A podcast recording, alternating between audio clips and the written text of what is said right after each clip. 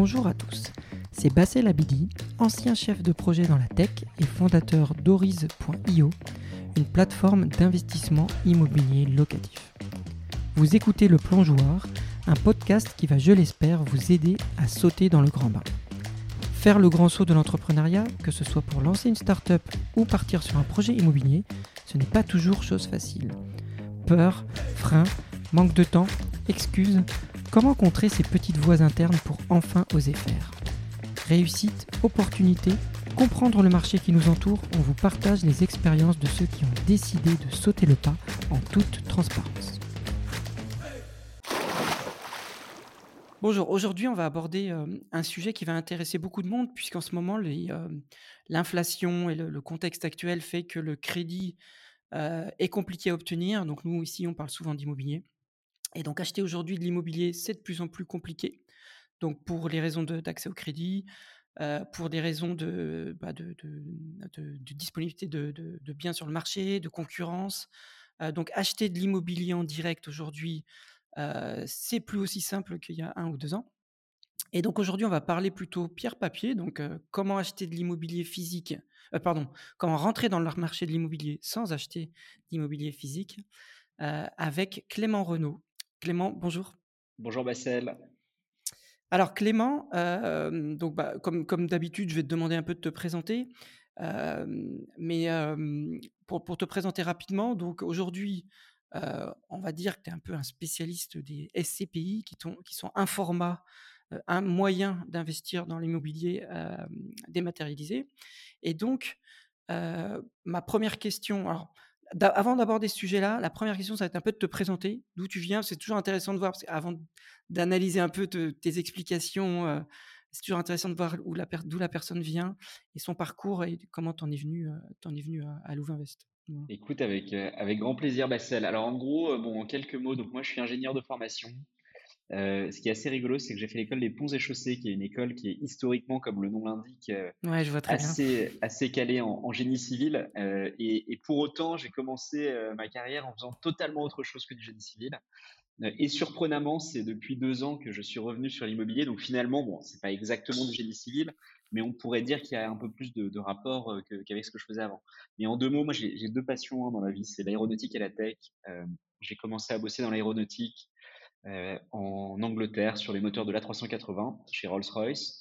Je suis ensuite parti en Silicon Valley, j'ai fait un master de machine learning à Stanford euh, et j'ai travaillé dans plusieurs startups, euh, ce qu'on appelle des startups early stage, donc des, des startups assez récentes qui ne sont pas lancées Mhm. depuis longtemps. Euh, la première dans l'analyse des données pour les télécoms, notamment les, les réseaux Wi-Fi d'entreprise. Ensuite, les camions autonomes.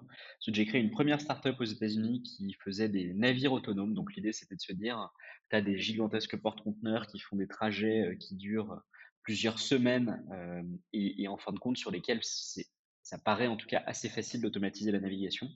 On a fait ça euh, avec, euh, avec des associés pendant un petit moment. Euh, la tech a été revendue à une autre boîte qui fait du, des cartes sous-marines euh, depuis, euh, depuis quelques mois ou quelques années maintenant.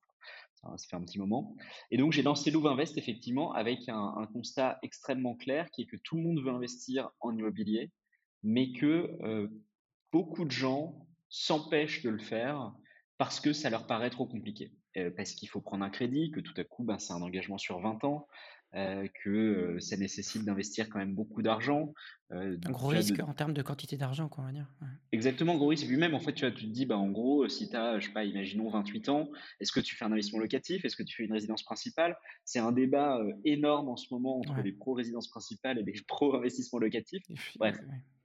Donc moi, Il n'y a pas eu de réponse à cette question. Il n'y a pas de réponse toute faite à cette question, mais oui. Non, c'est compliqué, Mm. effectivement. Et puis en plus, chacun vend un peu sa, sa soupe, donc c'est toujours Mm. euh, encore plus compliqué. Mais tu vois, moi, pareil, j'avais fait deux investissements locatifs quand j'étais aux États-Unis, euh, donc j'avais investi en France. Donc j'avais connu en fait le, le passage et de le faire. Et en fin de compte, une fois que tu l'as fait, bah, ça devient beaucoup moins, euh, ça devient beaucoup plus concret, beaucoup moins, moins stressant en fait, parce que Ouais. bah, C'est le premier déjà- qui est dur.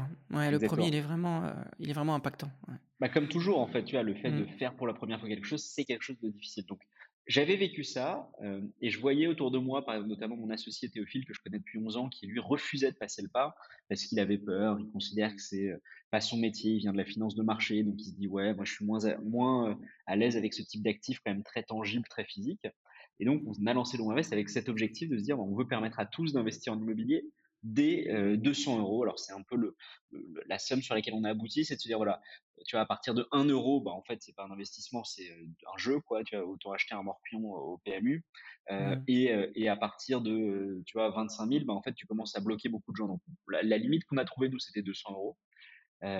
Et donc on a cherché les moyens de le faire et donc comme tu le rappelais, la SCPI, c'est un moyen, qui permet d'investir en immobilier totalement géré, c'est-à-dire que tout est géré pour vous par des professionnels. Heu, vous n'avez pas d'appel de charge. Une fois qu'on a investi, c'est le montant qu'on investit est investi, on ne demandera jamais plus. Heu, on est détenteur en réalité de l'immobilier physique parce qu'on investit dans donc la SCPI, hein, c'est Société civile de placement immobilier. Moi, je dis souvent l'analogie, c'est une SCI sous stéroïde. C'est vous possédez des parts, heu, de la structure qui possède les biens. En fait, vous possédez les biens indirectement par cette structure. Et donc on s'est lancé là-dessus en se rendant compte qu'en fait, le mode de distribution de ces produits qui existe depuis 50 ans, était extrêmement cher. Des frais, heu, de 5 à 8 heu, à l'entrée, pris directement par la personne qui vous vend la SCPI, Mmh ce qui est énorme et deuxièmement, pas digitalisé. Donc on a digitalisé et rendu ça beaucoup moins cher. C'est comme ça qu'est né Louvainvest. Alors si si tu peux réexpliquer un peu donc, SCPI, alors comment ça marche? Parce que moi, ça moi, qui pourtant me suis intéressé, hein, et puis pourtant je m'intéresse à la finance, à l'immobilier et cetera, j'ai beaucoup de mal et je pense que je suis pas le seul à comprendre, les mécanismes de on va dire d'immobilier, alors je vais pas dire fractionné, c'est un peu la mode de dire aujourd'hui l'immobilier fractionné parce qu'il y a d'autres méthodes maintenant. Heu, mais mais on va dire que les méthodes historiques sont la SCPI, mais d'ailleurs il y a pas que la SCPI, hein, j'ai vu il y a les OCPI, il y a Ouais, enfin il y a quand même pas mal de de types de structures et on a du mal à comprendre exactement ce qu'on achète, ce qu'on détient, ce que la société achète, hein et donc est-ce que tu peux me dire, voilà, concrètement, que c'est que la société, la SCPI? Comment ça marche? Comment elle achète de l'immobilier et comment ensuite elle, comment le qu'est-ce que le client finalement obtient quand il met X, euros dans dans la SCPI? Absolument. Alors comme je te rappelais, donc SCPI, c'est un acronyme, qui est, un peu barbare, on va pas se le cacher. Ça veut dire Ouais. juste Société civile de placement immobilier. Donc ce que ça veut dire, c'est que c'est une entité qui a pour vocation d'avoir des associés qui rentrent au capital, donc qui injectent de l'argent, des investisseurs et ensuite, cette SCPI, donc le le la la la SCPI va acheter des biens et donc les loger, donc elle aura à l'actif, heu, des biens qui ont été achetés. Comment est-ce que cet achat se passe? En fait, une SCPI, c'est porté par une société de gestion. Mais euh, ce qu'il faut bien rappeler, c'est que la société de gestion est une entité tierce. La société de gestion ne possède pas la SCPI. La seule personne qui possède la SCPI, ce sont les associés. Donc toi, quand tu investis, tu vas t'associer, OK. enfin, d'autres investisseurs vont choisir d'investir dans la même SCPI que toi. Cette SCPI va collecter de l'argent et cet argent va être mis euh, au travail par la société de gestion qui va sélectionner des biens selon une stratégie qui est définie à l'avance. Donc chaque SCPI a une stratégie. Et la stratégie, c'est quel type de bien elle va acheter et sur quelle géographie elle va les acheter. Je te donne un exemple très simple. Euh, certaines SCPI font ce qu'on appelle de l'immobilier résidentiel, des appartements, des maisons, etc. Donc ça, c'est euh, la partie sectorielle, elle va acheter du résidentiel. Et puis géographique, par exemple, on a des SCPI qui vont te dire, bah, nous, on va investir que à Paris et en première couronne. Et donc, avec ce double axe secteur plus géographie, tu peux choisir la SCPI dans laquelle toi, tu penses qu'il y a du potentiel. Donc toi, une fois que tu as choisi ça, tu vas dire, OK, bon, bah, très bien, j'investis dans cette SCPI. La SCPI ensuite va acheter les biens qui correspondent à la stratégie. Et donc, évidemment, bah, en achetant les biens, va générer des revenus locatifs. Alors, je te coupe, heu, ouais, tu dis elle achète les biens, elle les achète sur les fonds propres des associés au départ ou elle les achète que quand elle a réussi à récolter des fonds auprès des des des cli des, heu, de ceux qui placent l'argent ou les 2 Quand elle, a, finalement? quand elle a récolté les fonds. En fait, non, non mais les associés, c'est vraiment les investisseurs. Donc, toi, tu es investisseur, tu mets 10 000 euros. Et ben, euh, Ouais, si euh, vous êtes pour créer 10 la autres, et ben, en fait, elle a 100 000 euros. Donc, elle va dire, OK, bah, OK, j'ai 100 000 donc ça euros. permet pas d'acheter l'immobilier en fait, au départ? Enfin pas forcément? Heu, en fait, alors la réponse est un peu tout petit peu plus complexe, c'est qu'en fait, pour pouvoir même se lancer, c'est des produits qui sont agréés par l'autorité des marchés financiers. Ouais, Pour pouvoir même se lancer, en fait, il y a un capital minimal qui est généralement légal? Trouvé ouais, exactement, qui est déjà trouvé, en fait, à l'avance. Ce qui fait que dès le début, la. SCPI peut déjà acheter des biens. Et donc ce que ça veut dire, c'est que la société de gestion va aller, en fait, faire du démarchage en disant: «Regardez, je vais vendre ça, je vais commercialiser cette nouvelle SCPI. Heu, est-ce que vous voulez pas me» ce qu'on appelle se faire seeder, hein. Se faire seeder, c'est vraiment se faire, enfin, faire le démarrage, l'amorçage Euh, donc en Mmh. fait, en réalité, la SCPI euh, n'obtient l'agrément que quand elle a déjà un peu atteint un niveau, alors qui est pas très élevé, hein, mais qui est quand même généralement quelques millions, qui lui permet d'aller placer de l'argent tout de suite. D'accord. Euh, et puis en plus, bon, il y a un deuxième levier, c'est que par exemple, les SCPI peuvent malgré tout s'endetter un petit peu, pas énormément, mais elles ont le droit de s'endetter un petit peu. Et donc, ce qui peut se produire, c'est que par exemple, une SCPI au lancement va effectivement collecter de l'argent, mais en parallèle, si par exemple elle veut acheter un bien qui vaut 1,5 million et qu'elle a collecté 1,2 million, et ben va pouvoir aller voir une banque et dire bah, vous me financez les 300 000 D'accord. restants, comme ça moi j'achète tout de suite parce que c'est une bonne affaire. Voilà. OK. En gros, comment ça marche. OK et ensuite,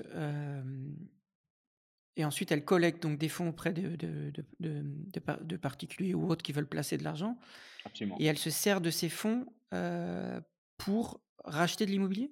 Pour acheter des biens, effectivement. Donc la SCPI achète des biens. Donc les biens sont détenus par la société civile de placement immobilier, la SCPI, et gérés donc par un prestataire. hein. Le prestataire, c'est la société de gestion euh, qui va assurer donc le sourcing, euh, l'achat, ce qu'on appelle la due diligence, qui est en fait euh, l'évaluation du bien, le fait de, valider exactement l'audit du bien, Mmh et la gestion locative. Donc tout ça, c'est géré par ce prestataire tiers qui est la société de gestion, mais c'est bien Mmh la SCPI dont tu es associé en tant qu'investisseur Qui qui possède les biens. possède les biens. OK. Exactement. OK, c'est clair. Et donc quand toi tu places de l'argent dans la SCPI, qu'est-ce que tu détiens finalement? Mais alors, comme je te dis, donc tu détiens des part? parts sociales, exactement, tu détiens des parts sociales de la, de la société civile de placement immobilier. Et donc, qu'est-ce que tu gagnes? Parce qu'au fond, c'est ça qui nous Ouais, intéresse tous. Et donc, tu gagnes deux choses. Euh, Le premier et le plus évident, c'est le rendement locatif. C'est-à-dire que la société civile de placement immobilier donc, achète des biens qui ont pour vocation d'être mis en location. Mmh Les locataires payent des loyers à la SCPI. La SCPI va payer un certain nombre de charges. Euh, tu parles souvent d'immobilier, mais on le sait, hein, il va y avoir des charges, donc euh, effectivement, par exemple, de payer le prestataire qui fait la gestion locative, mais également, par exemple, de payer de la maintenance, Mmh. des travaux, etc. Donc tout ça, c'est déduit au, au niveau de Mmh. la SCPI. Et tout le reste est rendu au prorata de ton investissement aux investisseurs. Et donc aujourd'hui, qu'est-ce qu'on peut concrètement espérer gagner? Les rendements nets de charges et de frais de gestion euh, sont autour de 4 à jusqu'à plus de 7% pour les meilleures SCPI. La meilleure SCPI sur 2022 a servi un rendement locatif net de frais de gestion et net de charges de 7,64%, ce qui est absolument énorme hein, quand tu penses net de frais, net de charges. Euh, donc voilà, donc tu gagnes ces rendements locatifs. Ça, c'est la première chose que tu gagnes. La deuxième, c'est que tous les ans, euh, la société de gestion est obligée de faire auditer les biens pour déterminer leur valeur actuelle sur le marché. Parce qu'on le sait tous, l'immobilier, ça monte comme ça peut descendre. Et donc, Mmh tous les ans, il y a un expert qui vient et qui dit, bah, OK, ce bien-là, il vaut tant, ce bien-là, il vaut tant, etc., etc.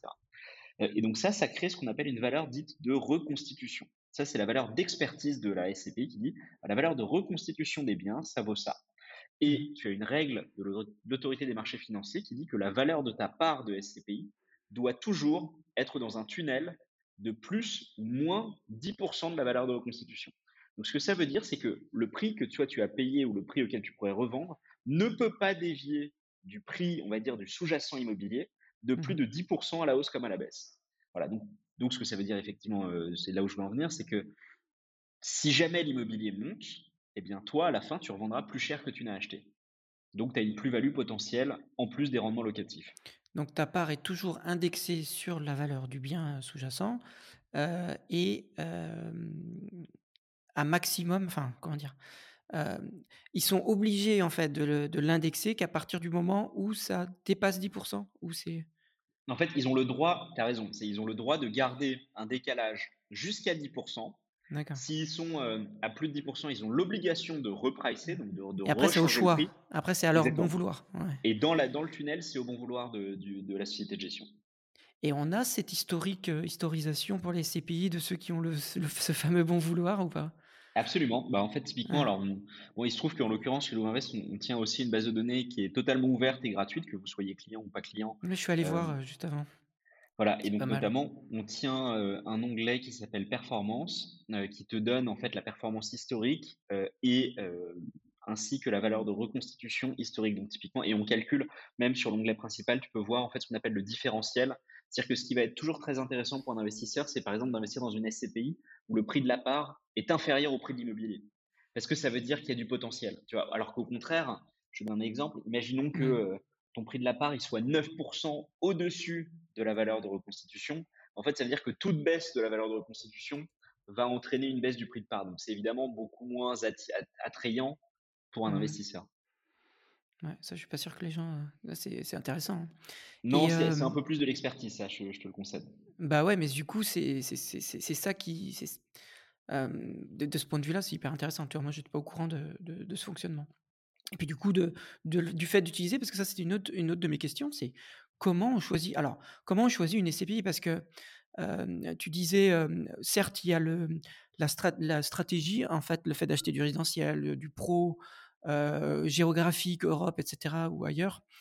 Hem, c'est vrai que ça, c'est une chose, mais parce que moi, j'en ai vu, des SCPI, des fois, c'est un mélange, hein, donc il y a un peu un mélange de tout, c'est-à-dire qu'il y a du pro, du résidentiel, du, du de l'Europe, et cetera, mais au final, enfin, ça simplifie pas la question, c'est-à-dire comment tu choisis?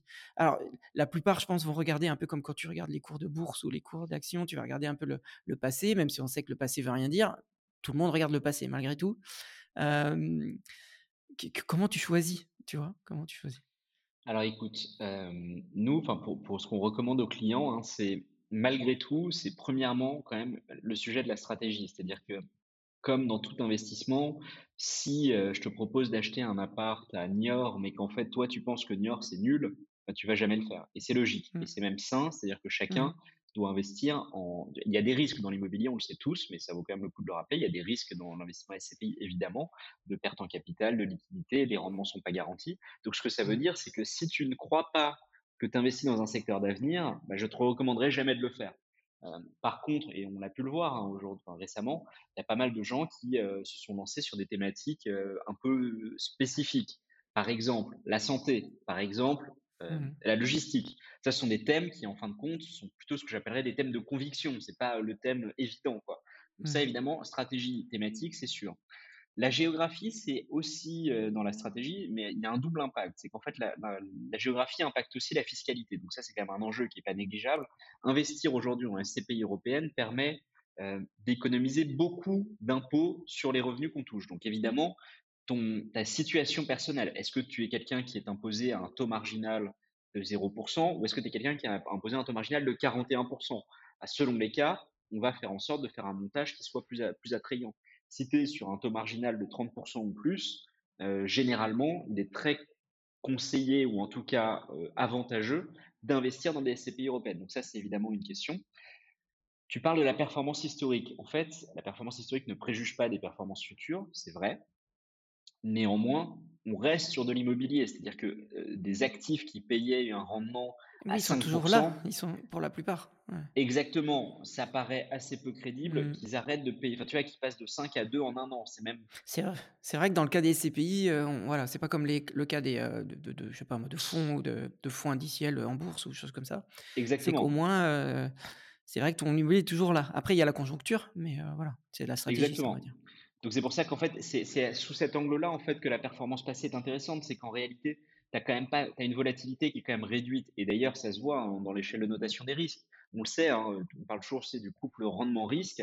Heu, en fait, dans la la l'échelle de notation, as AMF de 1 à 7, 1 le moins risqué, 7 le plus risqué, les SCPI sont généralement autour de 3. Donc ce que ça indique, c'est qu'il y a du risque évidemment, mais mais tu es à 3. Mmh mh. Heu, des actions, tu vas être à 6 ou 7. Donc c'est pas c'est pas tout à fait comparable.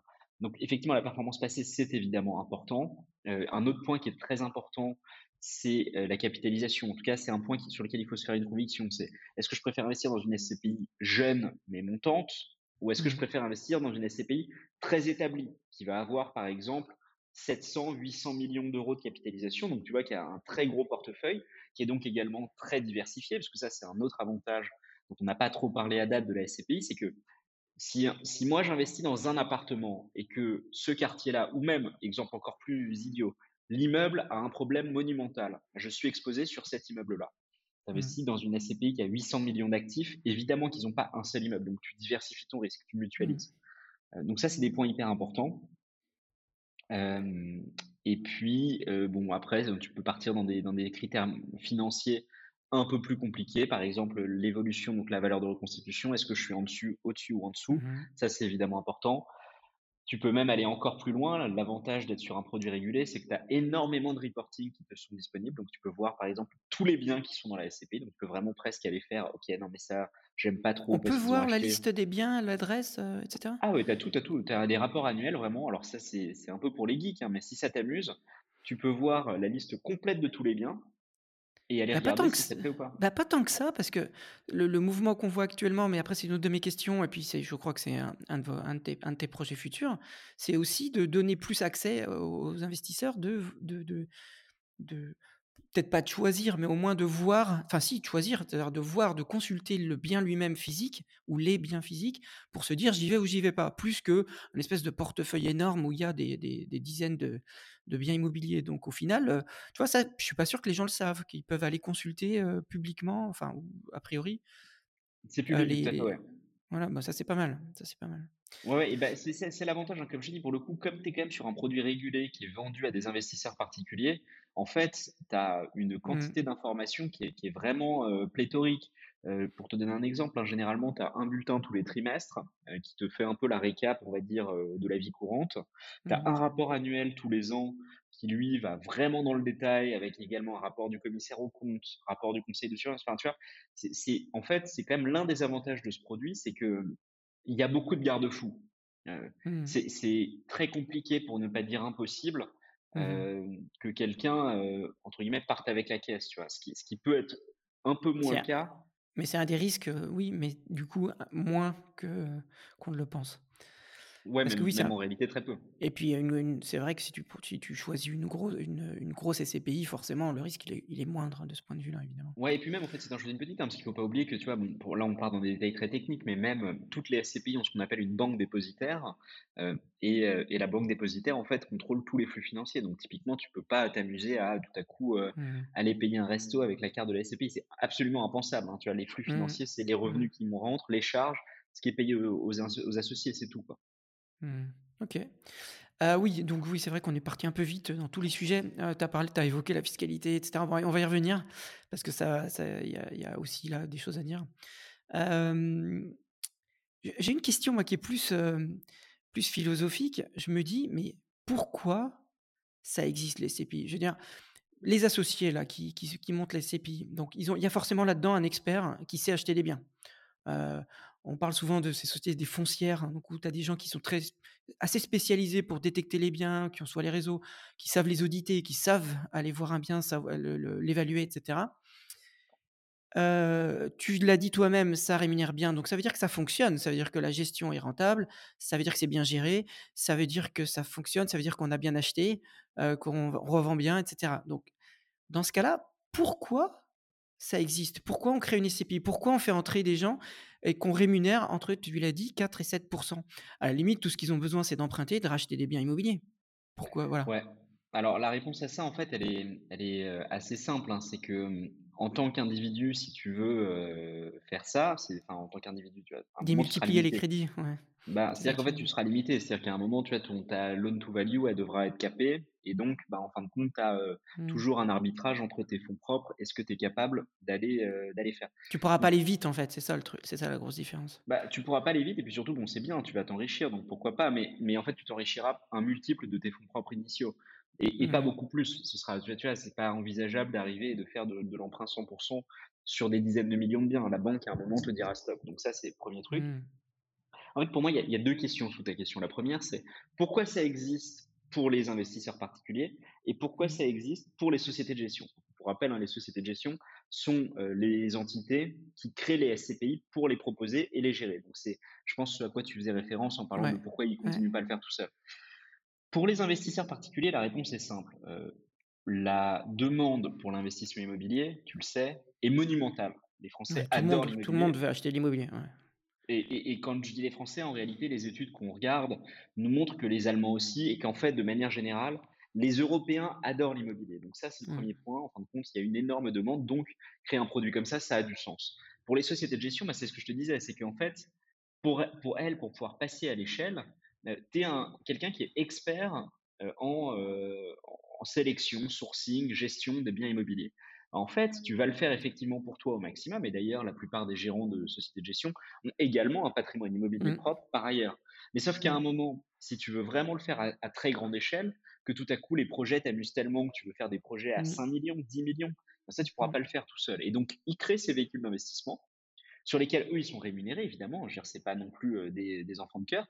Ils le font en ayant des frais de gestion, donc ça leur permet eux aussi en fait de gagner plus en, en pratiquant leur art. Tu vois, c'est un peu comme dire pourquoi est-ce que les, les ingénieurs logiciels euh, ne font pas que des projets perso? Bah Parce qu'en fait, euh, en bossant pour des entreprises, bah, tu peux aussi gagner ta vie et, et tu peux bosser sur des projets peut-être plus ambitieux que si tu Mmh. faisais tout seul. Donc en fait, c'est vraiment une question d'échelle. Et tu tu bah, du coup, tu l'as évoqué, c'était une de une autre de mes questions. Donc qu'est-ce que gagne, alors, déjà, quand tu as dit 4 à 7 c'est réglementé ça? Ou il y a un bon vouloir? C'est-à-dire, est-ce qu'il y a un minimum où ça doit être versé, heu, dans les comptes et dans la façon dont ça doit être géré?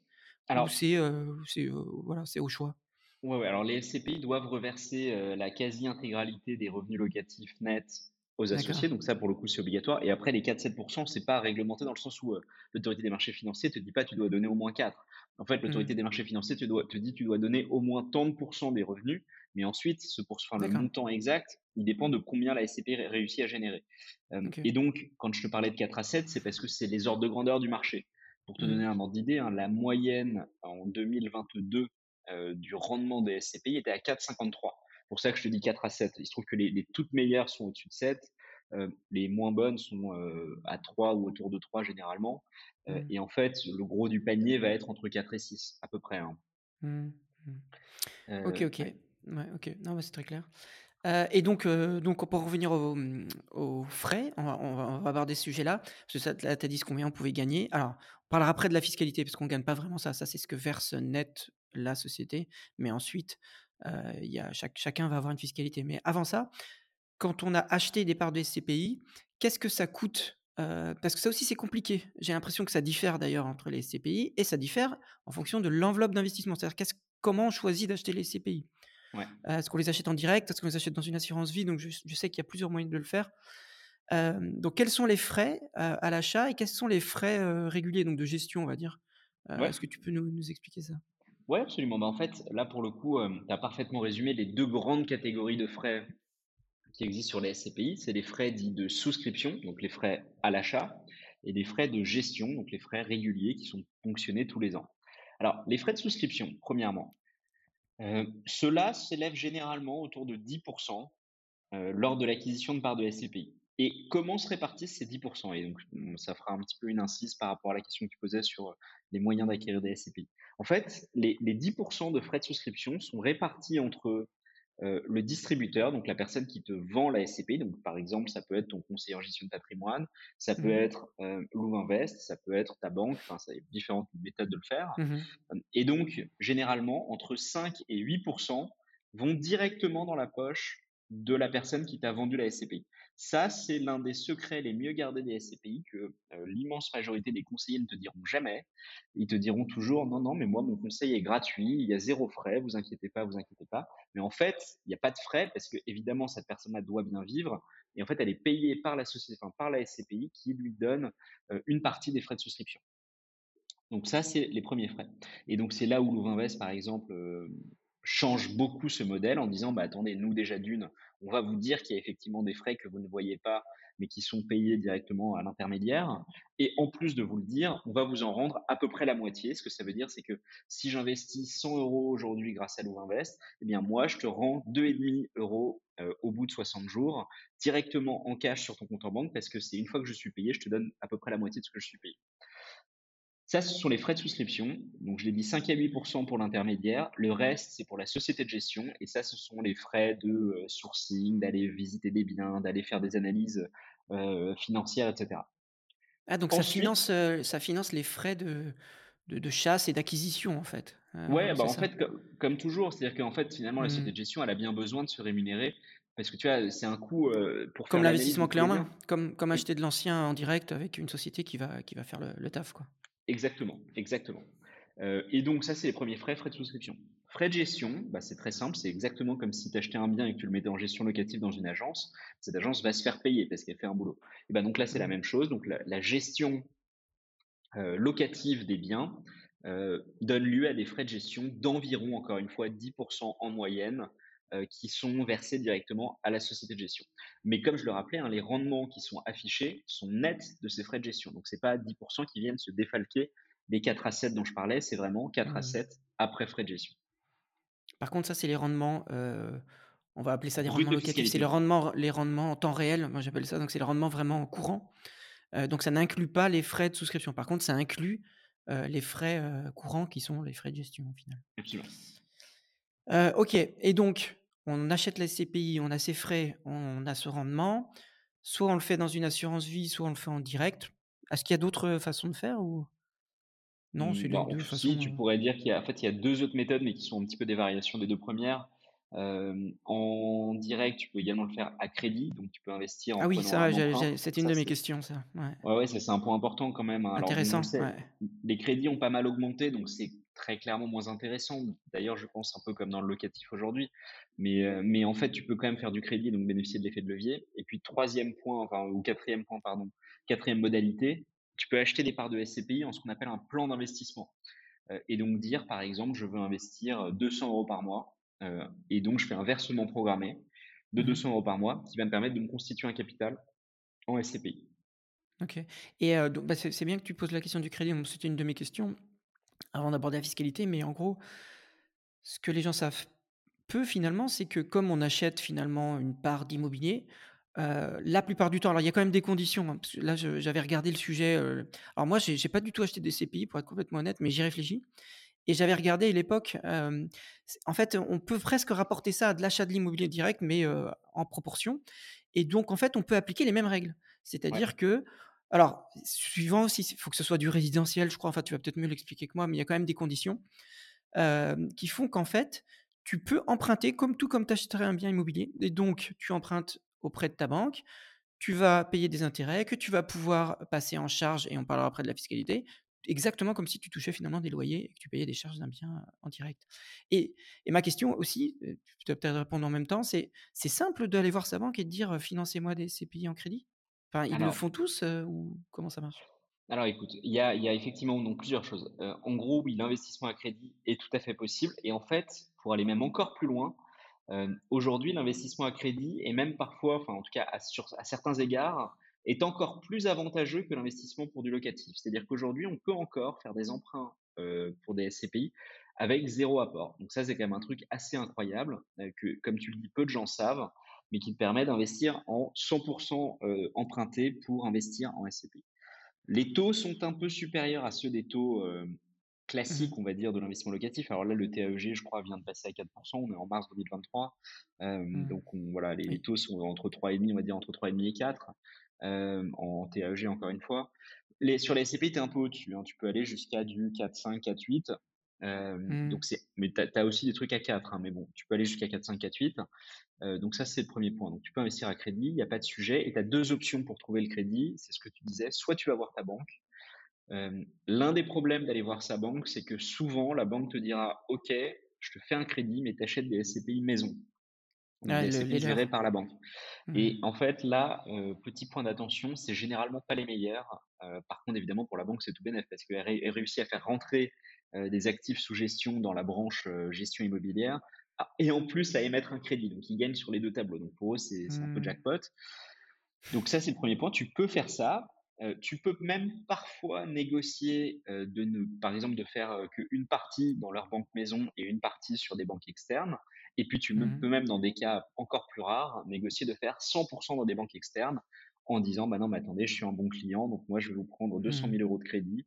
Heu, les taux sont déjà assez élevés, donc maintenant je les achète ailleurs» Après et tu on peux a des toujours clients négocier en en disant, heu: «Je vais prendre quelque chose chez vous». Enfin voilà, après c'est de la tambouille, heu, tu peux essayer de Voilà, négocier quoi. c'est Mmh. exactement, c'est des trucs commerciaux. Mmh. Et donc on a des clients comme ça, tu vois, qui viennent chez nous, qui achètent du coup par Louvain Invest, qui donc Mmh. ont le cashback, donc ce qui est hyper intéressant, les 2,5 là de remboursement de frais, hem, avec un crédit fait par la banque. Et l'autre option, donc si tu le fais pas par ta banque, c'est comme pour un investissement locatif, tu vas avoir un courtier. Nous, en l'occurrence, on a ouvert depuis peu, hem, un département, heu, crédit. Donc on a des partenaires bancaires qui, eux, font du crédit, heu, SCPI, toute la journée et qui le font en architecture ouverte. Donc c'est-à-dire que nous, on peut te faire un plan, on te dit: «OK, bah, vu ton profil, on pense que ces SCPI-là sont les meilleurs. On monte un dossier avec toi, on t'envoie, enfin, on envoie ton dossier en commission, et si tu obtiens ton crédit, ben, tu peux investir avec nous dans les SCPI. OK et donc Heu, si on achète à crédit et là, on va revenir un peu à la fiscalité, c'est-à-dire on a touché de, on a touché tous les mois ou tous les trimestres, je crois, ça dépend des, hem, des CPI, heu, de l'argent, soldé sur le compte. Ça, il faut le déclarer aux impôts. Comment ça marche, hein? Je crois qu'il y a une différence, non? Si c'est en assurance vie ou si c'est en en direct? Ouais, Ou ça dépend a peut-être de la SCPI aussi? Je sais pas trop, en fait. Alors en fait, ça dépend de beaucoup de paramètres. Mais juste pour revenir sur le sujet crédit, donc bon, on va prendre le cas le plus simple, sans crédit, sans rien, j'achète des Mmh mh. SCPI. Qu'est-ce qui se passe? À la fin de l'année, tu vas recevoir ce qu'on appelle un imprimé fiscal unique euh, par SCPI qui te dit en gros, tu as gagné euh, tant à mettre dans la case X, tu as gagné tant à mettre dans la case Y, etc. Donc ça, c'est quand même assez simple et c'est pré-mâché. La société Plus simple que l'immobilier physique, ça c'est sûr. Ouais, ouais, ouais, ouais, c'est clair. Euh, en fait, l'avantage, c'est que c'est totalement pré-mâché. Donc ça, c'est le cas Mmh. classique. Ensuite, si tu investis à crédit, effectivement, ce que tu fais, c'est que tu vas faire une, as une déductibilité des intérêts d'emprunt. Donc, en gros, tu vas prendre ce que tu as gagné, tu vas y déduire les intérêts d'emprunt et donc tu paieras que sur le, différentiel. Sur comment sont taxés les SCPI en direct. C'est taxé comme ce qu'on appelle des revenus fonciers. Donc, c'est des revenus locatifs classiques, à la différence que ça ne bénéficie pas de l'énorme niche fiscale française qui est le LMNP la location meublée non professionnelle, qui est évidemment un des points, je pense, les plus intéressants sur l'immobilier traditionnel. Donc, Mmh. c'est imposé comme des revenus fonciers. Ça veut dire que c'est quoi l'imposition? Tu as 17,2% de prélèvements sociaux. C'est comme le nu foncier, quoi. C'est comme si on faisait de la location nue. Voilà. exactement. Euh, 17,2% de prélèvements sociaux, ton taux marginal d'imposition. Donc, ça peut monter assez vite. Hein. Si tu es à 30%, Mmh. 17,2 plus 30, 47,2. Ça, c'est le cas des SCPI françaises. Le cas des SCPI européennes est beaucoup plus intéressant puisque tu as une fiscalité qui est prélevée à la source dans le pays dans lequel la SCPI a investi. Par exemple, en Allemagne, c'est autour de 15%. Et l'imposition qui est prélevée dans le pays euh, où c'est investi est déductible, euh, enfin, tu te donnes droit pardon, à un crédit d'impôt. Et donc, ce que ça veut dire, c'est que par exemple, imaginons, je reprends mon exemple, hein, j'ai acheté une SCPI Mmh allemande, je suis imposé à 30%, et bien moi, ce que je vais payer comme imposition, c'est mon taux marginal moins mon taux moyen. Euh, et donc, en fait, ça va euh, diminuer très drastiquement mon imposition. Et autre cerise sur le gâteau, pour les SCPI européennes, tu n'as pas de prélèvements sociaux de 17,2%. Donc si es, si on comparait, si tu es à à alors je sais plus les, tranches, mais il y a une tranche je crois à 40 ou je sais plus combien. Si on 41, prend une tranche à 41, hem et que tu achètes une SCPI allemande, donc ton taux marginal c'est 41, donc tout ce que tu vas gagner dans la SCPI va être devrait être en théorie gagne taxé à 41. Bon, je j'enlève le cas du crédit, hein, où on détruit les crédits. Et si l'Allemagne prélève 15% en Allemagne, toi tu payes 41 moins 15, c'est ça? Non, tu payes 41 moins ton taux moyen. Donc, imaginons que tu as, parce que tu sais, il y a deux choses qui sont très importantes dans l'imposition. Tu as ce qu'on appelle le taux marginal. C'est le Ouais, taux euh, auquel est taxé chaque le euro max. supplémentaire. Ouais, Ouais, voilà, ouais. moi, surtout chaque euro supplémentaire est taxé à ce taux-là. Mmh Euh, et le taux moyen qui est en fait, comme c'est dégré, enfin, tu vois, l'imposition est progressive. Euh, si tu gagnes moins de temps, c'est 0, puis, euh, 30, puis, euh, puis 11, puis 30, etc., etc. Et Mmh. donc, en gros, ce qui va se passer, c'est que tu vas avoir un taux moyen. Et donc, en fait, ce qu'on va faire, c'est qu'on va dire, je, sais pas, je te donne un exemple, tu es à 41, mais tu as un taux moyen à 22. Mmh mh. Et ben en fait, toi, tu vas payer 41 moins 22 d'impôts sur les revenus euh, des SCPI européennes et tu n'as pas de prélèvements sociaux. Tu vois, juste pour comparer, hein, sur une SCPI française, tu as 17,2 Ouais, 17,2. plus 41, donc 58,2, énorme. Ouais, ouais, Et dans l'autre cas, tu vas payer 41 moins 22. Donc 41 là, ça n'a 20, rien à voir. C'est Ouais, c'est fou donc ça re je comprends mieux ce que tu disais au départ, hein, heu, sur les for les gens qui sont fortement imposés, clairement, heu, la différence, elle est incroyable, quoi. Ah bah t'imagines, tu passes de 60 à 20%, enfin c'est C'est c'est fois incomparable. 3. Ouais, on est Ouais, presque fois fois 2 3. fois entre fois 2 et fois 3, quoi. Ouais, c'est c'est fou. OK. Donc là, je comprends mieux et ensuite, tu as donc crédit, on peut, fiscalité, on l'a évoqué. Alors la différence quand même, il y a quand même une différence, c'est que quand tu achètes en assurance vie, j'ai vu que ça fonctionnait pas exactement pareil. Parce qu'en fait, il y a des frais qui sont peut-être inclus parce que quand tu quand es en assurance vie, tu as aussi des frais de gestion d'assurance vie, enfin, c'est un peu plus compliqué. Du coup, quelle est la différence, heu, entre les 2, Alors la différence et effectivement, c'est que donc euh, généralement quand tu achètes en assurance vie, euh, tu as des frais donc de l'assureur qui s'ajoutent aux frais de gestion de la SCPI. Donc par exemple, tu as ce dont je parlais des 10% prélevés sur les loyers, eh bien en plus de ça, l'assureur va prendre des frais. Alors ça dépend des contrats, mais ça peut aller jusqu'à Mmh 0,5, 0,8% par Mmh exemple de, de l'investissement Mmh par an, ce qui est assez conséquent et qui, qui réduit en fait très drastiquement ton, ton, ton, ton rendement. Tu peux aussi avoir des frais d'arbitrage. En fait, le problème de l'assurance vie, c'est que ça dépend tellement d'un contrat à l'autre que c'est Ouais très et tu peux difficile pas faire de crédit? Et tu peux pas faire de crédit pour la non, tu peux pas faire de crédit. Mais du coup, l'avantage, c'est que tu bénéficies des conditions, heu, fiscales assez avantageuses de l'assurance vie. Mais, heu, mais en fait, Oui, parce que là, tu conditions es tu rentres dans le cadre de l'enveloppe de la de la fiscalité de l'assurance vie. Donc, exactement. avec la détention, tout ça, Les les, 8 heu, ans de les détention, les et prélèvements, forfaitaires et cetera. Ouais. Exactement, donc en fait, ce qu'il faut toujours voir sur l'assurance vie, c'est est-ce que, le gain, de l'enveloppe fiscale, Mmh. est plus important que la perte du fait que tu as des couches de frais qui s'empilent. Puis tu as un autre aspect qui est quand même important, c'est que beaucoup de gens investissent en SCPI pour se faire un complément de revenu et on le sait tous, on investit en locatif aussi parce que ça génère des cash flows. Mmh Heu, mh. si tu investis en assurance vie, en fait, ces cash flows, bah, tu tu as le droit de les sortir, hein, il y a pas de problème, Ouais, mais c'est beaucoup moins quoi. facile. Non, c'est pas la même histoire, Mmh. c'est que tout d'un coup, tu vas te dire: «OK, bah, en fait, Mmh. je vais faire un arbitrage tous les, heu, 3 mois ou tous les 6 mois». Enfin, tu vois, tout à coup, c'est un là, rachat, hein, c'est un rachat en assurance vie, c'est plus tout pareil et puis en plus, tu es fiscalisé différemment si tu vas trop vite, et sur et du coup, donc exactement, donc c'est un c'est un peu une migraine complète alors que l'avantage Mmh quand même de la SCPI directe, c'est que, bah, voilà, j'achète et tous les trimestres, j'ai des revenus qui tombent sur mon compte en banque. J'ai aucune question à me poser, ça marche tout seul, quoi. Mmh. Ah oui et l'autre différence, c'est la liquidité sur l'assurance vie. Finalement, c'est plus simple de vendre, de revendre, heu, sur l'assurance vie. Alors ça, c'est vrai, pardon, heu, excuse-moi, c'est un très bon point. Sur l'assurance vie, la liquidité est garantie par l'assureur, donc ça, Parce c'est que c'est lui qui les achète finalement. C'est pas toi qui les détient Très alors intéressant. que Mmh. ouais, alors sur la SCPI, ça peut être un petit peu plus compliqué, même si aujourd'hui la, en réalité, la la liquidité est très bonne sur les SCPI en ce moment. OK, OK. Alors c'est hyper intéressant. Heu, OK, OK. Bah, écoute, heu, alors attends, je regardais un peu le, sur ces points-là, je pense qu'on a fait un peu le tour de ce que je ce que j'avais un peu prévu en préparant le le l'interview. Donc tu as expliqué ce que gagnait la SCPI, donc ça, c'était plutôt clair. Alors j'ai vu un autre truc, donc là, on parlait de rendement, hein, tu me parlais de rendement et nous, souvent, ce qu'on fait on fait on essaie de le faire bien aussi, ce calcul de rendement, heu, pour ce qui est de l'immobilier physique et heu, moi, j'aime bien aller assez loin, donc heu, on fait aussi le calcul de rentabilité totale. C'est-à-dire, on regarde toute la vie du truc avec, les frais au départ, un peu comme le TFG dans un crédit, hein. On regarde les frais, on regarde on regarde à la fin combien on a revendu et cetera et je sais que les SCPI publient des valeurs de taux de rendement interne, donc des on va dire on va appeler ça la rentabilité globale d'un qui inclut un peu tout. Ce on appelle souvent le TRI. Je sais que les SCPI le publient, c'est facile à trouver ça et à en quoi est-ce que c'est fiable ce qui, heu, ce qui comme TRI? Comment ils le calculent? Tu sais un Bah, peu? en fait, le le le TRI, effectivement, est publié par l'immense majorité des sociétés de gestion quand les SCPI ont un peu d'historique. Parce que tu vois, typiquement, bon, le Ouais, TRI à bah, 2 ans, ouais, c'est pas hyper forcément. Donc Mmh. généralement, ils vont commencer à le calculer à partir de, je sais pas, allez, 5 ans minimum et plus souvent 10-15 ans d'historique. Donc tu as effectivement des calculs qui sont assez facilement accessibles directement dans les rapports annuels.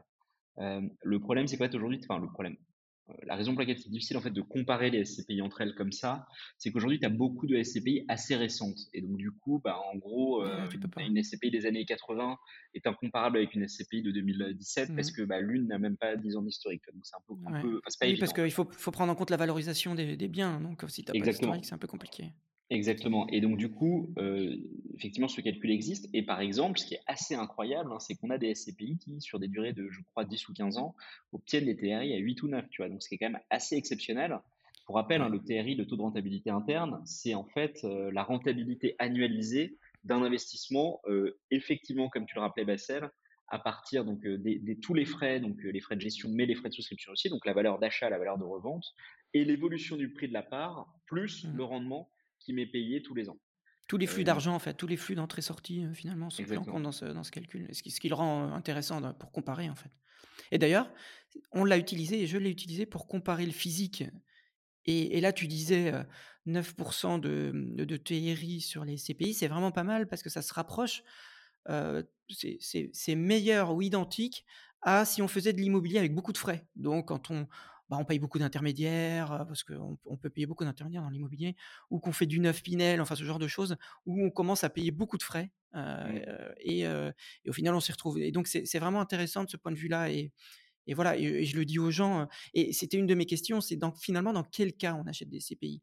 Alors moi, dans ma tête, c'est, bah, je peux mieux je peux pas acheter du physique, j'ai peur ou j'ai pas envie ou j'ai pas env ou ça me saoule tout simplement de de devoir gérer un locataire et puis j'ai pas envie de gérer le risque, ou je peux pas parce que le crédit c'est compliqué et puis parce qu'il faut un ticket d'entrée, assez élevé.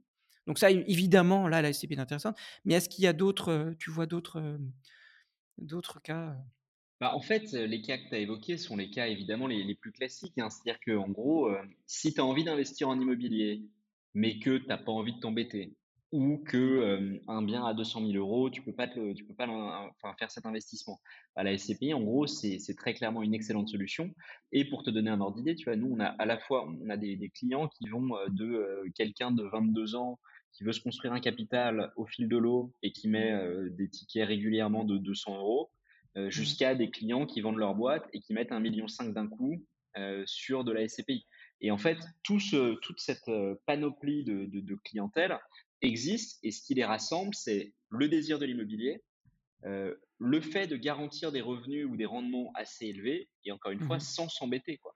Tu vois, la ouais. personne qui avait mis un Mmh. million cinq, pour elle, le sujet, c'était pas: «Est-ce que je peux acheter un appart?» c'est de dire, en fait, il a pas en enfin, cette personne-là n'avait pas envie. C'est Mmh. voilà, je veux juste investir dans le l'IMO, c'est c'est stable, ça me rassure, heu, j'ai des bons rendements, mais heu, je veux, le déboucher les toilettes, ça ne l'intéresse pas. Il a autre chose à Mmh. faire, il a une boîte à gérer et cetera. Et qu'est-ce que tu en dis toi de de donc des autres moyens d'in d'investir dans l'immobilier en papier, on va dire? Heu, il y a des fonds immobiliers, heu, il y a des ETF orientés au immobilier, heu heu, il y a des OPCI, je suis allé voir un peu avant. Heu, il Mmh. y a aussi des sociétés immobilières cotées en bourse, SIIC, j'ai vu aussi. Donc il y a quand même pas mal de choses. Qu'est-ce que tu en penses toi et en quoi ça se compare, ou si on devait choisir, heu, quelles les grosses différences ou comment tu choisirais entre une SCPI plutôt ou ou ce genre de de placement? Bon alors, tout tout n'est pas équivalent dans dans les différentes alternatives. Les EPCI, c'est un modèle un peu, hem, un peu hybride en fait, dans lequel, est c'est un fonds qui est plus liquide, mais dans lequel tu ne as le droit de n'avoir, par exemple, jusqu'à, heu, 60% d'immobilier, donc potentiellement 40% d'autres choses. Les Mmh SCPI, mh. c'est pas le cas. Les SCPI, c'est 90% minimum d'immobilier, donc tu vois, tu peux pas, Mmh. jouer avec le truc. Tu as le droit d'avoir un peu de cash, par exemple, tu vois, si tu Mmh. veux, tu dois l'investir et cetera, mais c'est tout. Heu, les EPCI, c'est pas le cas et en fait, c'est un modèle assez récent, mais qui a pas vraiment pris et qui est même, pas envie dire en déliquescence, mais disons qu'il est pas en très bonne forme aujourd'hui. Donc ça, j'en parlerai même pas, c'est très marginal. Mmh mh. Je trouve que ça fait partie de ces produits qui sont pas clairs parce que tu comprends pas. Tu te dis: «Mais attends, mais du coup Je sais pas 60 ce qu'il y a dedans. d'immobilier, mais Mmh. ouais et puis du coup 40 de quoi en fait? Il va acheter du CAC 40?» enfin tu vois? Ça n'a aucun sens, j'ai pas envie de faire ça, quoi. Oui, si tu veux te Heu, construire un un portefeuille patrimonial, tu bah sais pas trop comment quoi en faire de ce truc-là, quoi. Tu sais pas bah oui, où où tu le c'est places dans ton Bah, truc, c'est heu, dans clair, c'est soit tu te mets l'IMO et répartition. tu achètes de la Voilà, SCPI et puis à côté tu achètes de l'ETF, mais tu vois? mmh. Le truc un peu hybride, tu es là, tu fais: «Bon, OK». Bah, en tout cas, Mmh. c'est mon point de vue. Les les REITs, donc les REITs, c'est les foncières cotées, heu, donc tu vois, tu en français, c'est les SIIC dont tu parlais, les SIC, Mmh. les SIC, REITs et cetera, donc tout ce qui est foncière cotée, heu, c'est hyper intéressant. Les rendements sont assez similaires, hein. J'ai fait une vidéo complète sur le sujet d'ailleurs, heu, qui compare les REITs avec les Mmh. SCPI. En fait, pour moi, la différence majeure entre les 2, c'est, tu gagnes le rendement est à peu près similaire, hein, dans les 2 cas, ça va être entre 4 et 7, enfin donc c'est pas hyper différent là-dessus. La différence, c'est que sur les foncières cotées, tu gagnes en liquidité, mais tu perds en stabilité. Et en fait, les 2 sont intrinsèquement liés. Pourquoi? Parce que comme c'est coté en bourse, le prix est en permanence fixé par l'offre et la demande. Et donc, ce que ça veut dire, c'est que tu peux toujours le vendre, parce qu'il y a toujours un prix auquel quelqu'un d'autre est prêt à te l'acheter. Mais exactement comme pour les actions, ce prix peut être 40% inférieur à celui que toi, tu aurais bien aimé vendre. Et donc, tu peux décider de ou pas de le faire, mais donc tu peux à tout instant vendre, mais le prix est beaucoup plus volatile. Là où la SCPI, en fait, a euh, une non-garantie de liquidité, donc c'est-à-dire que tu n'es pas sûr de pouvoir vendre tout le temps, mais en échange, tu es indexé sur l'immobilier lui-même et pas uniquement sur l'offre et la demande. Et donc, tu es beaucoup plus stable. Et donc, en fin de compte, pour moi, le, le sujet entre les foncières et la SCPI, c'est est-ce que tu as envie d'essayer d'aller analyser comme un fou pour savoir si en fait le prix auquel tu achètes, c'est un bon prix par rapport euh, aux actifs sous-jacents et par rapport à la dynamique de marché? Ou est-ce qu'en fait tu te dis non, non, mais attends, moi je vais acheter de l'immobilier, ok, le prix de l'immobilier, le prix des parts de SCPI est indexé sur l'immobilier, c'est beaucoup plus simple. Donc sur les foncières, tu peux faire des meilleures affaires, tu peux faire des moins bonnes affaires. Je donne un exemple, hein, Unibail, Rodamco, euh, c'était considéré comme euh, la- le joyau de la couronne des foncières européennes. Euh, eh Mmh. bien, je crois que ça fait deux ans qu'ils n'ont pas payé un seul dividende. La boîte étant en catastrophe complète, le prix de l'action s'est effondré parce que en fait, tu achètes une foncière, donc tu achètes non seulement l'immobilier, mais aussi la gestion, la stratégie de management, etc. Sur de, de la SCPI, c'est pas le cas. Toi, tu es associé dans un, un contenant dans lequel tu n'as que de l'immobilier. Donc en fait, Mmh. que la société de gestion, par ailleurs, fasse un autre fonds qui fait n'importe quoi, tu t'en fous complètement. Toi, tu as Mmh. ça, tu as ton immobilier dedans et c'est tout. Quoi. Donc c'est Mmh. Plus de liquidité pour moins de stabilité. Donc c'est vraiment un choix et je dis dis pas que l'un est mieux que l'autre, hein, d'ailleurs. Et et ça ça me ça me refait, heu, refait penser à une question, c'est, hem, tu as dit tout à l'heure qu'on gagne finalement sur la valeur du bien, mais ça c'est c'est obligatoirement versé tous les ans, peu importe si la société vend ou pas le bien immobilier lui-même? C'est ça, c'est comme ça que ça marche, les CPI? C'est-à-dire que la vente Alors elle-même ne provoque rien de spécial? alors la vente alors ça dépend en fait, la vente, donc en gros le oui, le renouvellement du parc en fait de Ouais, l'immobilier, ça. voilà, ouais, ouais. Ouais, alors le renouvellement du parc immobilier, en fait, ce que ça va faire, c'est que ça peut générer des plus-values de cession, bah, comme, heu, Oui, enfin, c'est ce qu'on normal. espère pour tout le monde d'ailleurs. Donc les Mmh. plus-values de cession peuvent être, heu, capitalisées ou peuvent être versées aux investisseurs. Ça, c'est une politique de gestion, heu, mais donc effectivement, tu peux avoir des plus-values de cession et donc ça donne lieu à des, versements exceptionnels, donc qui viennent s'ajouter au rendement, heu, locatif traditionnel. Oui, oui, pardon, parce qu'en fait, l'évaluation, c'est juste pour évaluer le prix de ta part. Alors que là, on parle de vraiment d'une vente, réelle, donc soit elle est remise dans l'entreprise, soit elle est, versée, aux personnes. OK, exactement. très clair.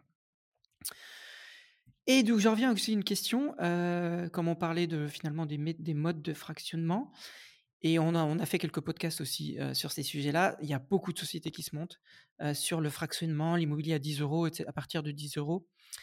Heu, les gens pourront aller voir les autres épisodes et on on en voit qui qui se créent constamment et bah, forcément tout le monde prêche sa paroisse, hein, c'est c'est mieux que les CPI puisqu'en fait on a un bien, heu, physique, on touche du doigt le bien et cetera, mais c'est hyper controversé parce que c'est pas aussi bien encadré que les CPI, il faut pas se leurrer. Ça reste il y y a encore un flou, difficulté de compréhension, il y en a qui font par des contrats de royalties, hein, on va pas rentrer dans les détails, il y en a c'est, c'est par des des missions d'obligation parce que c'est un autre mode finalement, c'est-à-dire qu'en gros, ce qu'on nous on verse en tant qu'investisseurs, c'est finalement ce qui sert d'emprunt de de pour l'acheter le bien immobilier et donc il y a plein de nouveaux modes et l'AMF a émis, heu, des recommandations, je crois et cetera. Donc voilà, moi je suis pas spécialiste. On a reçu, heu, parce que c'est un phénomène intéressant et qui peut-être va faire modifier d'ailleurs la la législation. Mmh Heu, qu'est-ce que tu en penses? Comment tu vois ça? Heu, c'est une question qui est hyper vaste. Alors, premièrement, en disclaimer, moi j'y crois beaucoup, hein, et d'ailleurs on lance, heu, bah, là on est le 3 mars aujourd'hui, Oui, c'est que je ça, sais tu que m'en ce avais sera parlé. diffusé un peu Mmh. plus tard. On lance le 8 mars, donc dans, heu, 5 jours exactement, notre offre, également d'immobilier fractionné Mmh qui, à ma connaissance, est la seule qui permet d'investir dans un bien identifié sous un format obligataire. Donc c'est-à-dire que c'est un format qui est encadré par l'AMF, heu, enfin encadré par la réglementation, qui donne lieu à un dépôt d'un dossier, heu, auprès de l'AMF, donc pour, heu, voilà, dire Mmh quel est le l'enjeu de de de des émissions d'obligations, comment ça se passe, qu'est-ce que l'investisseur obtient et cetera. Donc tu vois, il y a une forme d'encadrement juridique sur ce sur cette modalité-là, qui n'existe pas, comme tu le rappelais, sur les royalties, heu, qui sont d'ailleurs la modalité qui a donné lieu à non pas même une recommandation, même un avertissement de l'AMF. Je Mmh crois, hein, alors faudrait ceci il faudrait que je vérifie, mais je crois que c'était un avertissement, disait: «Attention quand même, c'est assez risqué, c'est pas encadré». Donc ça, c'est le, mmh, 1 point. Globalement, je trouve que c'est une très bonne idée et en fait, Blue Invest, moi, je l'ai pensé parce qu'on se rend compte de ça, je pense tous, tous les gens qui se lancent sur ces projets. Les gens veulent investir en immobilier et en fait, l'immobilier, c'est l'une des seules classes d'actifs qui n'a pas beaucoup évolué depuis 50 ans. Tu regardes l'achat d'actions, mh. Heu, tu vois, il y a il y a 50 ans, les mecs, tu te rappelles du loup de Wall Street, c'est Mmh. tu vends les petits papiers roses et cetera au téléphone. Bon, tu vois, aujourd'hui, c'est j'ouvre mon app, je vais sur, heu, Trade Republic, j'achète des actions Mmh. en 2 minutes. Je veux acheter des Mmh. cryptos, j'ouvre Binance, j'achète des cryptos. Je veux de l'immobilier, je vais descendre dans la rue, je vais voir un agent immobilier. Enfin, tu vois, le le process, il est Ouais, je suis d'accord. Et donc on se dit, Mmh. ben, on a tous un peu cette idée de se dire comment on rend ça beaucoup mieux. Et donc nous, une des raisons pour lesquelles on est parti sur la SCPI, c'est que c'est un produit qui existe depuis 50 ans, comme tu l'as rappelé, qui est Mmh. encadré, qui a donc beaucoup de garanties pour l'investisseur. Et donc c'est très important pour nous de se dire, on parle quand même de l'épargne des gens, tu vois. Quand, quand on a un client qui met 1,5 million chez Luminvest, euh, moi, ce que je veux absolument garantir, c'est qu'on ne puisse pas me dire, mais attends, tu l'as fait investir dans, un, dans une royalties auquel le mec a rien compris, il a tout perdu. Quoi. Ça, Mmh. c'est le Mmh. pire cas. Mmh. Euh, c'est pour ça qu'on est parti là-dessus. Mais donc là, la raison pour laquelle on se lance sur ce produit-là, c'est que tu as raison. L'immobilier, ce qui fait sa force, c'est que c'est hyper concret. Tu vois, j'arrive, je te montre un appart, je te fais une visite 3D de l'appart, tu t'imagines, tu dis: «OK, je C'est pour ça que les gens locataire». adorent, hein, c'est parce que parce qu'en fait, je pense qu'en Europe, on n'a pas cette culture, de des marchés financiers, contrairement aux États-Unis, hein, où dès le plus jeune âge, hein, tu investis, heu, sur des sur des fonds. Nous, ça nous fait peur. Enfin, là, je simplifie évidemment. Mais par contre, le physique, hein, le détenir du terrain, de la pierre et cetera, ça c'est quelque chose qui reste ancré, quoi. Mais en fait, c'est assez logique parce que tu vois, moi, j'aime bien souvent faire cette analogie, c'est de se dire, en gros, euh, quand tu fais l'analogie entre l'immobilier et une entreprise, quand tu achètes une action, bah, en fait, tu vas acheter une part d'une boîte. Et une boîte, c'est quoi? C'est une forme, enfin, réduit à sa plus simple essence, c'est une organisation qui est censée produire de la valeur à partir de ses inputs. Et ces inputs, ça va être de la main-d'œuvre, ça va être, Mmh. je sais pas, de, tu vois, des, des- je sais pas, des, des bouts de planches de bois, enfin, ou du- du- des troncs de bois, pardon, hop, tiens, t'as une papeterie et t'en fais des feuilles de papier, voilà. Ça, ça crée Mmh. de la valeur et donc toi, t'achètes une action parce que tu comprends comment ça, ça marche. Mais en fait, l'immense majorité des entreprises aujourd'hui sont des bêtes extrêmement compliquées à comprendre. Tu prends un Google. Non, mais Google, ça fait du search. Ouais, mais Google, ça fait aussi du YouTube. Ouais, mais Google, ça fait aussi, etc.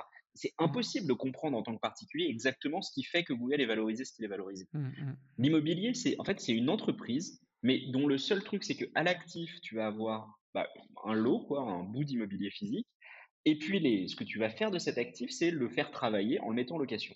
Mais sauf qu'on vit tout ça au jour le jour parce qu'on habite tous quelque part et on se rend très bien compte de la valeur de. Ah oui, mais c'est évident. Avoir un endroit où je peux dormir, bah, c'est sûr que ça a de la valeur. Tu vois. Pour moi, c'est assez logique que ce soit si intuitif parce que contrairement à une action où chaque entreprise en plus est différente, à l'immobilier, on le vit littéralement tous les jours on va acheter du pain euh, dans une boulangerie qui est de l'immobilier, on dort dans de l'immobilier qui est chez nous, on va au bureau dans de l'immobilier qui sont des bureaux. Donc c'est évident que la valeur, elle, est facile à comprendre. Mmh. Donc pour revenir là-dessus, tu vois, même sur le sujet de l'éducation, en fait, je pense que de manière générale, il y a juste un côté hyper intuitif, quoi. L'immobilier, c'est évident à Mmh. comprendre. Mmh mh. Tout à fait. Et donc toi, donc dans la proposition à laquelle vous travaillez, c'est de dire: «Je vais créer une société», je vais essayer de résumer, après tu vas me dire ce que je dis si c'est pas bon. Mais je crée une société qui va acheter, heu, le bien immobilier ou ou travailler avec une so une société qui va acheter le bien immobilier et tu vas émettre des obli enfin, c'est cette société qui émet des obligations, un peu comme une entreprise émettrait des obligations. Aujourd'hui, on peut investir en obligations, EDF émet des obligations et cetera.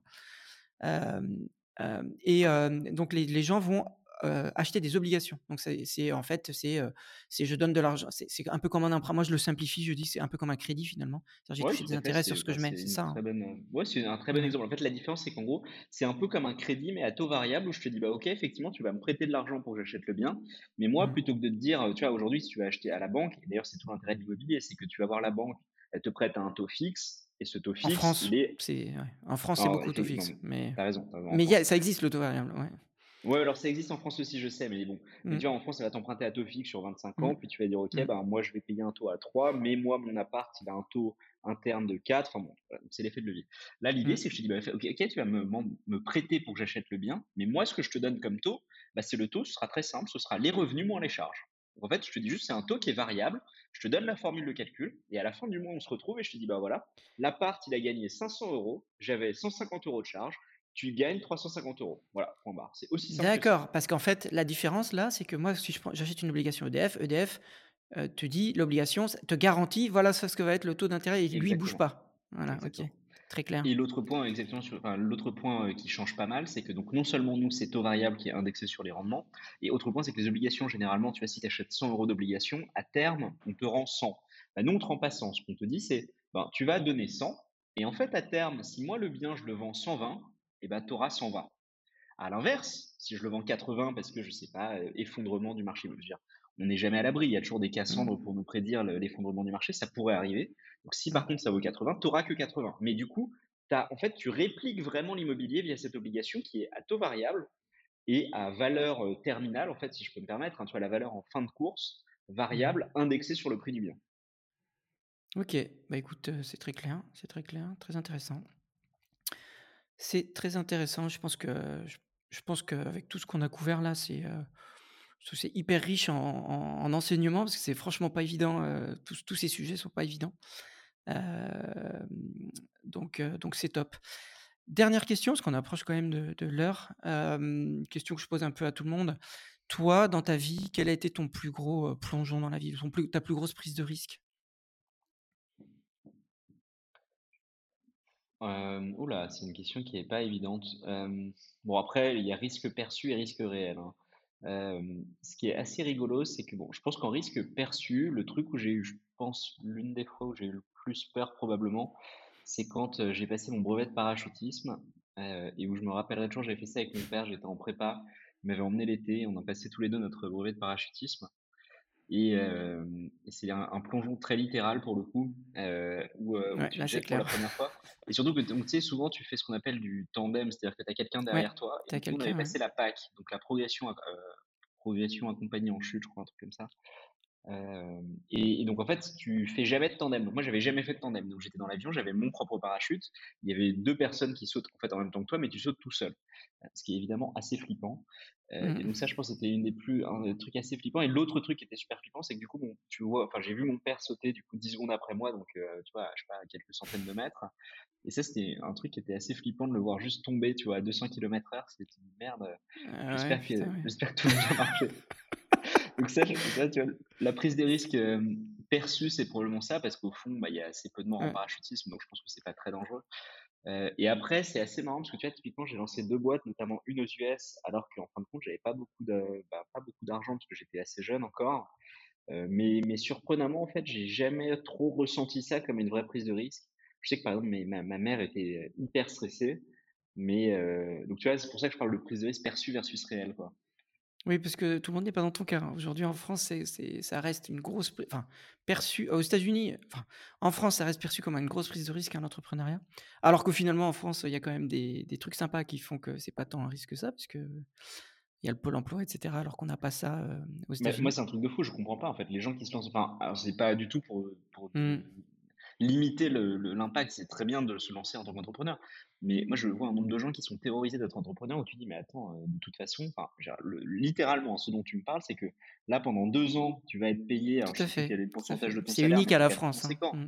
Mais attends, tu es payé pendant 2 ans, quoi Oui. qu'il se passe et et au pire, si tu arrives pas à lever d'argent, que tu arrives pas à créer un produit, que, heu, dans 1 an et demi, tu te prends 6 mois pour retrouver un boulot, tu as 32 ans, tu es diplômé, bon, bah, c'est il y a pas de risque. Tu peux dire ce que tu veux, il y a pas de risque Il y a y un risque si un tu si tu le fais en sortie d'école, mais heu, sinon, heu, non, il y a pas de risque, quoi. et encore, parce qu'en sortie d'école, en fin de compte, tu vois, tu es hyper employable. Encore rien. tu vois Ouais, as encore et puis tu as pas encore de tu perds rien finalement, bah, ouais, bah, c'est clair, tu as Mmh. pas de fa tu tu vois, as pas de famille, tu as pas d'enfants. Enfin, en fait, Mmh. alors c'est vrai, tu as raison. Le cas où tu as des enfants, parce que c'est pas encore mon cas, mais tu vois, le cas où tu as des enfants, je peux comprendre. Tu dis: «Ouais, bah, quand même, il y a des gens qui Bah, ouais, dépendent de moi». Donc ça, c'est vrai que c'est autre chose. ouais. Oui, mais mais avec le pôle emploi, heu, tu fais vivre enfin ça si tu avais un bon salaire, heu, avant de de te lancer dans l'entrepreneuriat, ça marche aussi. Mais oui, oui, clairement, bon après c'est bien toi, toi tu as jamais pris ça comme un risque et c'est génial, hein. Moi j'aurais aimé, plus jeune. Bah, Je écoute, me moi, serais j'ai lancé plus jeune, emploi, en tu fait. vois? Mais c'est marrant parce que du coup, tu vois, j'ai vraiment littéralement jamais pôle emploi parce que j'étais aux États-Unis. Ensuite, quand je suis revenu en Bah, France, ouais. j'étais en freelance et donc en fait, quand on a laissé quand on a lancé Louvre, en 2021 Heu, j'étais freelance pendant les 6 premiers mois, en fait, en parallèle, heu, donc on bossait enfin, je bossais à peu près à mi-temps sur Louvre et c'est en Mmh. juin quand on a levé de l'argent est passé que je suis passé full time, heu, mais en fait, heu, ouais, ça m'a jamais trop paru trop risqué, quoi. Mmh mh. Bah, écoute, c'est cool.